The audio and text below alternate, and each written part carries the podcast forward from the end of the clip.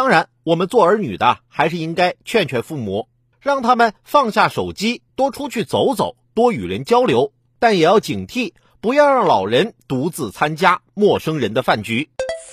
北京市海淀区八十二岁的金女士，二零二一年六月的一天接到电话，对方声称金女士是自己曾经的客户，为回馈客户，邀请她到餐馆吃饭。饭局来了十几位老人，最重要的是还有一名讲师也在现场。这名讲师向大家介绍了一款售价五千元的产品。讲师宣传这款产品是史无前例的产品，可以令各种身体不适和疾病不药而愈，这令老人心动不已。讲师又说，现在有优惠，外面要卖九千多，当天购买只需要七千五百元。又经过优惠，金女士从家里拿了五千块钱现金给对方。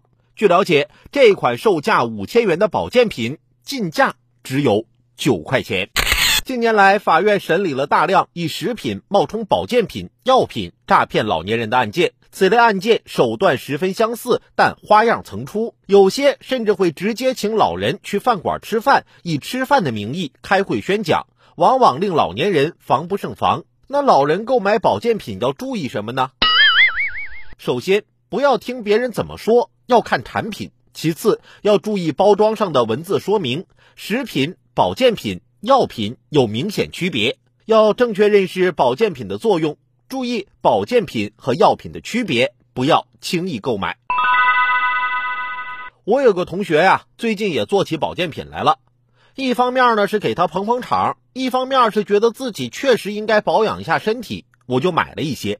然后我这个同学提醒我说，我这个保健品呢，服用期间不能抽烟，不能喝酒，不能吃油腻的食物，不能熬夜，还有过度劳累，否则啊，就算服用了也没有效果。我忽然感觉被套路了，这些事儿我要是都能做到了，那我还用吃保健品吗？